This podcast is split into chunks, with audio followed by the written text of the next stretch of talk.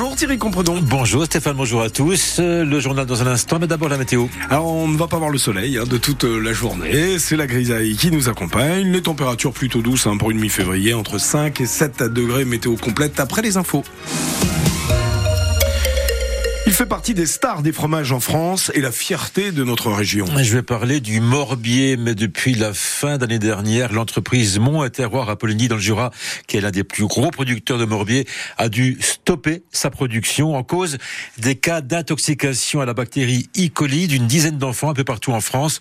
Depuis, d'autres produits de la société Mont et Terroir, comme la tome ou la raclette, ont été retirés de la vente, mais de nombreuses zones d'ombre persistent encore dans cette affaire, Magali Homo. Oui, sur le nombre de cas déjà, hein, la Direction générale de la santé évoque 11 enfants contaminés entre août et décembre dernier. 5 l'ont été dans une même crèche à Toulouse. Deux autres, une fillette de 7 ans et un bébé de 18 mois originaire du Rhône, euh, sont toujours hospitalisés depuis le mois de décembre. On n'a en revanche aucun détail sur les quatre autres. Plusieurs familles ont porté plainte. Ça pose aussi la question euh, pourquoi, si dès le mois d'août, les autorités sanitaires avaient connaissance de contamination à la bactérie E. coli, euh, pourquoi le rappel des produits n'a pas eu lieu plus tôt. Ce n'est qu'en décembre que Monts et Terroir a procédé au retrait de ses lots de fromage au lait cru et à pâte pressée non cuite. Et puis, on ne connaît toujours pas l'origine exacte de la contamination. A-t-elle eu lieu à l'intérieur de l'atelier ou en amont à la ferme ou encore lors du transport? L'enquête est toujours en cours. Une chose dont on est certain, le fromage au lait cru est strictement déconseillé aux bébés et aux jeunes enfants âgés de moins de 5 ans. Des infos retrouvées sur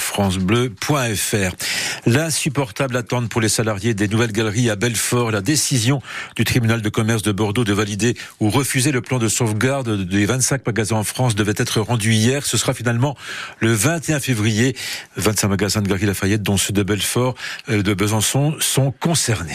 Galère assurée ce week-end sur les rails. Et même dès ce soir, 20h, avec le début de la grève des contrôleurs qui réclament une meilleure rémunération. Le mouvement est prévu pour durer jusqu'à lundi matin. Il s'annonce très suivi.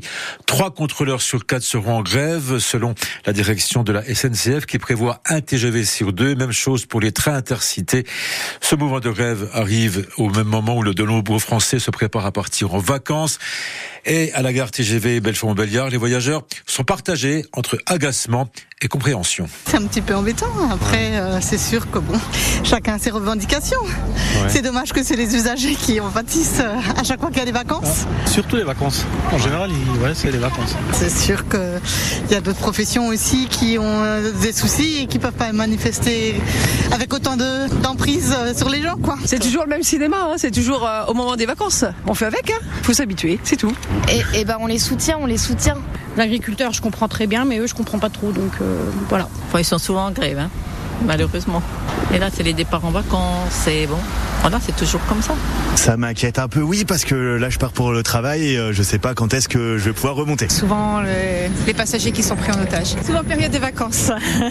Et vous We are from Germany. Et vous, est-ce que vous êtes euh, pénalisé par cette grève à la SNCF Quelles sont les conséquences concrètes pour vous en cette période de vacances? Vos témoignages nous intéressent. Dites-le franchement en nous appelant au 03 84 22 82 82 82. Et à 7h45, vous pourrez également échanger avec notre invité. Nous recevrons Mathieu Relin, conducteur de train et membre de Sudrail dans le Nord-Franche-Comté, l'un des deux syndicats avec la CGT qui appelle à la grève.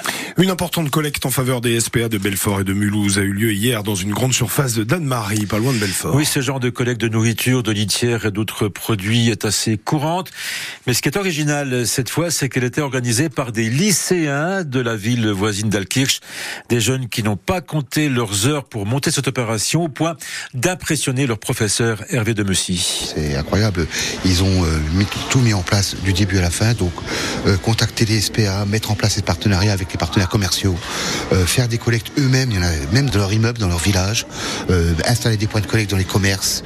Bon, ils ont fait un travail incroyable à, ce niveau-là. Ils ont présenté euh, à toutes les classes du lycée et euh, dans les collèges environnants leur projet de manière à aussi récupérer des dons.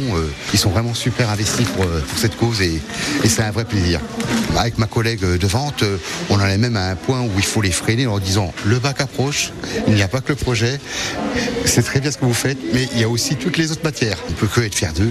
Et puis j'espère que les SPA seront contents. Je pense que oui. Et une prochaine opération de collecte en faveur des SPA de Belfort et de Mulhouse organisée par ces mêmes lycéens de Marie aura lieu ce samedi au magasin Auchan de Ferrette. Toutes les infos sur francebleu.fr, Belfort Belliard et sur votre application ici. Ici matin, justement, il est 7h06, le football, la Ligue des Champions et le PSG qui a pris une belle option pour les quarts de finale de la Ligue des Champions. Oui, Paris s'est imposé 2 à 0 hier soir au Parc des Princes face aux Espagnols de la Real Sociedad en huitième de finale aller. Mais le PSG a souffert et comme souvent, c'est Kylian Mbappé qui a débloqué la situation en début de seconde mi-temps. Et il est plutôt lucide sous la prestation mitigée de son équipe. Je pense qu'on aurait pu euh, faire un peu mieux, mais, mais voilà, ça fait partie de, de l'apprentissage de cette équipe. On l'a pas payé cher. En deuxième mi-temps, on revient, on est revenu avec beaucoup plus de, de conviction, beaucoup plus de qualité sur, sur ce qu'on voulait faire à la construction. Donc après, on savait qu'on allait avoir des espaces et on a réussi à marquer à des moments clés du match.